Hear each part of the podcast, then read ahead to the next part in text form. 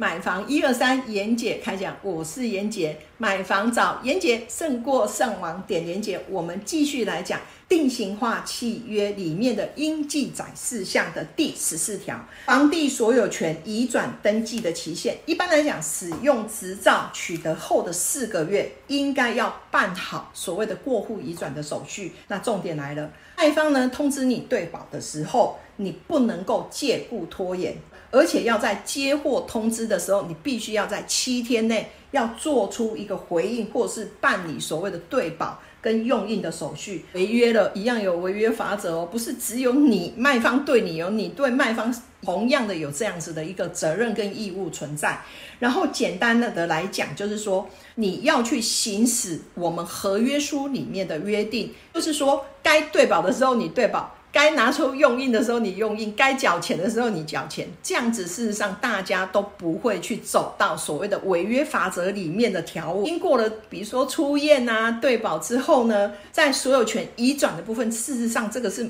离你呃要交屋只剩下。短短的一里路而已。这个时候呢，要请大家呃要去注意这件事情的部分，就是当要房地移转的时候，你要非常的开心然后，因为这样子你看哦，马上就要交屋了，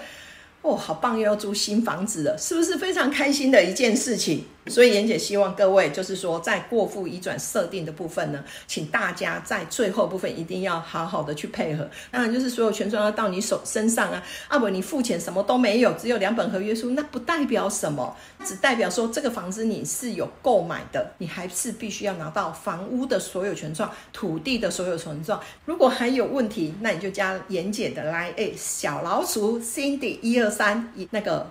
有问题就留言跟提问哦。